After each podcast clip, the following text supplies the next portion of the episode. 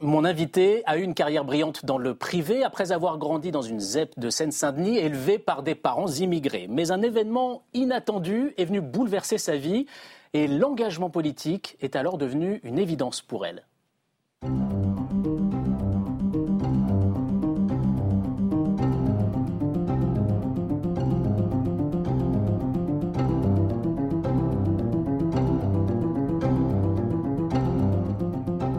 Bonjour Prisca Thévenot. Bonjour. Alors le grand public vous a un peu découverte, si on peut dire, au mois de janvier 2020, quand vous avez été nommé porte-parole d'En Marche. Et depuis, une grande partie de votre travail politique, on va dire, consiste en ça. Là, vous nous parliez de la réforme des retraites. Laissez-moi vous expliquer, vous allez voir. Expliquez-moi. Je vais vous le dire très clairement. Oui, nous devons revaloriser les pensions minimales de retraite. Oui, nous devons prendre en compte les pénibilités. Oui, nous devons prendre en compte les carrières longues. Moi, je vous dis simplement qu'il faut augmenter l'âge de départ à la retraite pour pouvoir financer cela. C'est aussi simple que cela. Donc vous avez compris, vous pourrez le répéter à vos camarades.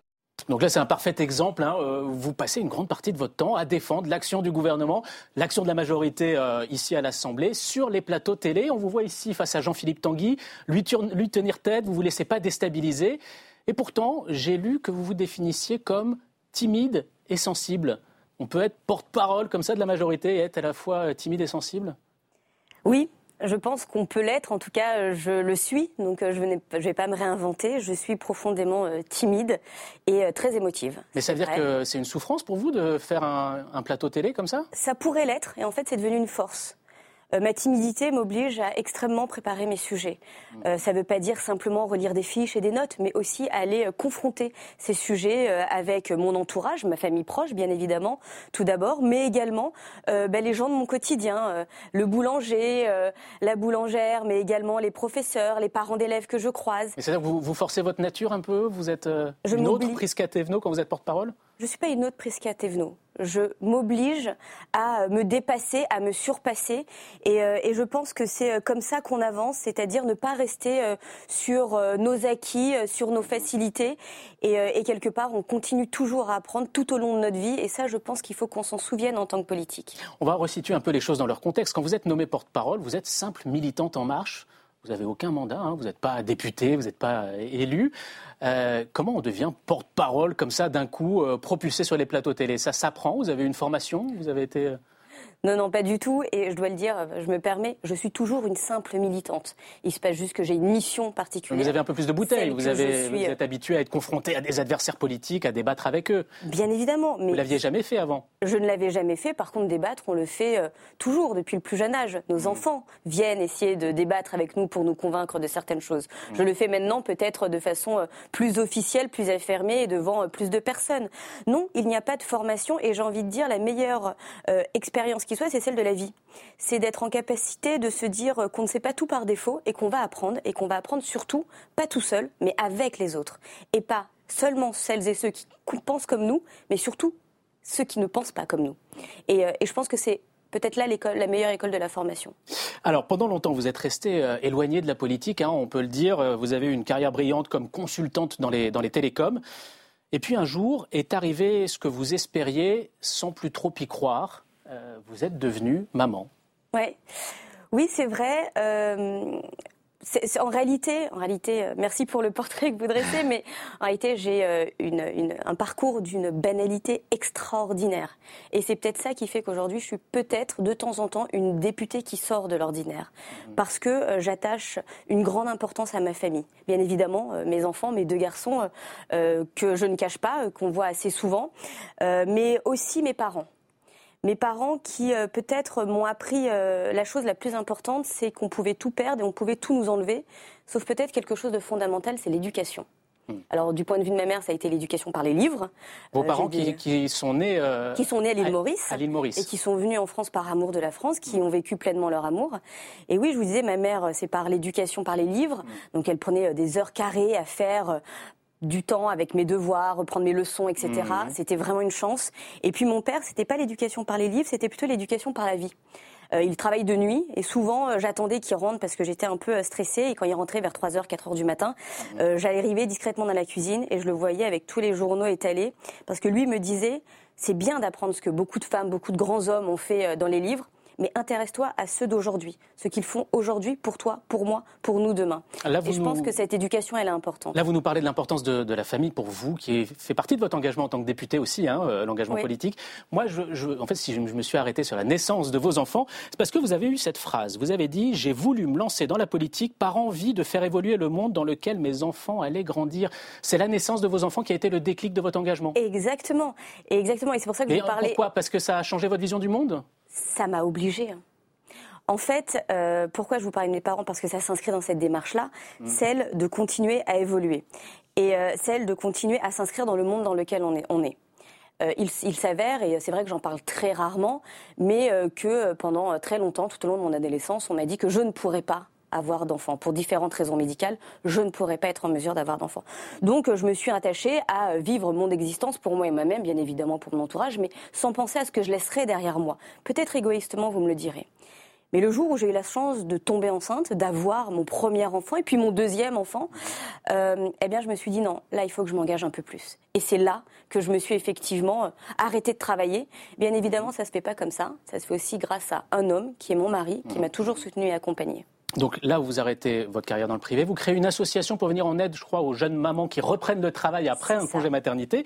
Et puis l'engagement politique arrive un peu plus tard, en 2017, avec une rencontre décisive pour vous. C'était le 30 mars 2017 à Saint-Denis. Alors, je vais vous parler, pour être original, euh, d'éducation et d'accès au marché du travail, mais en se mettant dans les baskets d'un jeune du 93. Euh, pourquoi j'estime que je suis légitime pour parler de ça ce soir? Parce que je suis moi-même fille d'immigrés. J'ai été élevée dans le 93. J'ai fait ma scolarité en ZEP, euh, à Stein plus précisément. Et euh, avec ce profil-là, je vous laisse imaginer les quelques difficultés que j'ai pu rencontrer. Alors, on parlait de votre timidité tout à l'heure, je suis désolé, mais quand même, il faut, pas mal de culot pour prendre la parole comme ça, en public, devant un candidat à la présidentielle. Qu'est-ce qui s'est joué pour vous ce jour-là? Qui s'est joué ce jour-là, en réalité, je ne devais pas être là déjà. Pourquoi? Euh, J'avais entendu parler de cette euh, organisation de manifestation qui se passait pour euh, les jeunes talents des quartiers. Mhm. moi, je ne vivais plus dans le 93, mais effectivement, je suis une enfant du 93. Et puis, par hasard, on m'a dit, bah, si tu es là, vas-y, va écouter. C'est l'occasion d'assister à une de ces réunions publiques. C'était un peu le format grand débat, hein, déjà à mhm. l'époque. C'était en 2017. Et puis, j'entendais les uns passer après les autres. Puis d'un coup, ça m'a pris et je me suis dit, il faut que je lui demande, il faut que je lui demande, euh, en fait, pourquoi lui, on doit le croire. Pourquoi lui, on doit le croire aujourd'hui. Et sa réponse vous a convaincu et, vous vous êtes portée candidate aux législatives dès 2017. Euh, alors à l'époque, euh, vous avez été battu, hein, mais vous êtes resté engagé au sein d'En Marche de façon bénévole. Et en plus de cela, vous avez créé Civil Impact. Alors expliquez-nous un peu ce que c'est. Bah, civil Impact, tout simplement, c'est que je suis partie du principe que moi j'arrivais de plein fouet dans un monde qui n'était pas le mien, le monde de la politique où il y a des codes. Et ces codes, si on veut euh, un peu les briser, un peu les renverser, ce qui est un peu mon objet, eh bien, il faut quand même les connaître. Hmm. Sinon, c'est compliqué. avant de s'en affranchir, il faut les connaître. Bah, bien sûr, c'est la base. Et, euh, donc, le principe, c'était de dire, bah, si moi, je pars de ce postulat-là, d'autres aussi. Et euh, c'est faux de dire qu'on va en politique comme on rentre au McDonald's, excusez-moi de, la, comparaison, mais c'est un peu ça. Donc il faut pouvoir euh, s'engager et créer cet univers, cette communauté auquel euh, on peut, à laquelle on peut appartenir. Et sur ce principe-là, je pense qu'il y a un exemple qui est très bon en ce moment et qui, moi, me guide depuis un certain nombre d'années maintenant. C'est la première ministre de Nouvelle-Zélande. Jacinda Ardern. Qui a décidé de, se retirer. Qui a décidé de se retirer, mais avant de se retirer, elle a décidé de s'engager. Ouais. Et elle a décidé de s'engager d'une façon très étonnante, c'est-à-dire qu'elle n'a qu'une seule règle finalement, celle d'en finir avec les règles du monde politique celle d'en finir avec cette vision de la politique qui veut qu'on soit tout puissant, qu'on soit en permanence en train de montrer les muscles pour être dans un bras de fer euh, contre tout, surtout et en permanence. Hmm. Euh, quelque part, elle assume qu'il y a peut-être une faiblesse, peut-être la plus belle des faiblesses, que nous devons mettre au centre de notre action politique, c'est la faiblesse du cœur cette faiblesse qui nous permet euh, d'avoir une action euh, raisonnée, passionnée, mais surtout audible et qui embarque. Et elle nous rappelle peut-être l'essentiel, et c'est ce que j'essaie d'expliquer dans Civil Impact, mon école d'engagement, c'est que finalement, on ne doit pas être attaché au pouvoir en tant que politique, on doit être surtout attaché à notre devoir, celle de faire, mais surtout celle de bien faire, non pas pour nous, mais pour celles et ceux qui nous ont donné une mission. Est-ce que derrière cette école, il y a aussi l'idée que euh, vous voulez faire bénéficier d'autres jeunes qui sont peut-être issus du même milieu que vous, qui sont confrontés aux mêmes obstacles, leur faire bénéficier un peu de votre propre expérience? Il s'agit simplement de dire venez, hmm. venez apprendre. L'engagement, il est faux de dire que l'engagement est facile et il est inné. Hmm. L'engagement est difficile, il est compliqué et il s'apprend. Justement, oui, l'engagement est difficile. Moi, je me suis arrêté sur cette phrase que vous avez prononcée. Engagez-vous, mais faites attention, l'engagement est dur, ingrat. Il ne faut pas hésiter à tendre la main en cas de coup dur. L'engagement, ça, peut être, euh, ça peut être vécu comme une souffrance aussi c'est dur. C'est dur, mais dur en quoi? C'est. Mais je vais pas. Je, crois que j'invente rien et je, ne je surprendrai pas grand monde en disant que oui, c'est dur, c'est compliqué, euh, c'est parfois très complexe, surtout quand on est une femme et on est mère de famille et qu'on est vu comme un peu jeune. Euh, est-ce que c'est insurmontable? Non, à la seule et unique condition qu'on accepte de pas être seul. Mhm. Qu'on accepte de tendre la main. Cette main, c'est pour aider les autres, mais aussi pour de temps en temps demander de l'aide. Allez, c'est l'heure de notre quiz. Euh, je vous rappelle le principe. Je vais prononcer le début d'une phrase. Ce sera à vous de compléter cette phrase. Être une femme députée, c'est plutôt... C'est plutôt complexe. C'est plutôt complexe. C'est exactement ce que je vous disais avant. C'est qu'en plus d'être une femme députée, je suis une maman députée. Et donc, c'est rock'n'roll. Souvent, c'est passionnant. Toujours. Euh, et, je pense que c'est une euh, force. Vous voulez dire que c'est le regard des hommes politiques sur les femmes politiques qui peut encore poser problème aujourd'hui? Non, c'est le regard du monde politique. Du monde en général? Vous incluez les femmes dedans? Bien sûr. Je pense que, vous savez, euh, moi je ne suis pas de celle qui dit que euh, les femmes sont par défaut dans une sororité absolue. Ce n'est pas vrai. Et on doit être capable de le dire aussi. Bien sûr que nous sommes bienveillantes les unes avec les autres. Mais il faut aussi affirmer qu'il y a beaucoup de femmes, pour pouvoir exister dans ce monde politique, ont dû faire comme les hommes. Et donc on reproduit certains schémas. Il faut pouvoir casser cela. On poursuit notre quiz. Depuis que je suis députée, ma famille me dit souvent Mange mieux. Ah Ils se préoccupent de votre santé? Oui. Ils se plaignent pas de vos absences? Non, parce que je, je suis. Euh, alors, j'étais déjà avant dans le privé, quand je travaillais dans le privé, pas souvent très présente. Euh, mais euh, c'est vrai que je fais attention à avoir des moments mhm. un peu un peu sacrés où je suis présente, je pose mon téléphone exactement et je suis là. Ah. Mais oui, c'est vrai qu'on a des rythmes infernaux et que du coup, je mange quand je peux et ce que je trouve, donc c'est pas toujours très bien. Dernière phrase entre porte-parole, on se dit souvent. Écoute. C'est-à-dire. oui, on est là pour parler, pour expliquer, pour peut-être euh, mieux appréhender certains débats euh, mhm. sur la sphère médiatique, mais il faut qu'on apprenne aussi à écouter.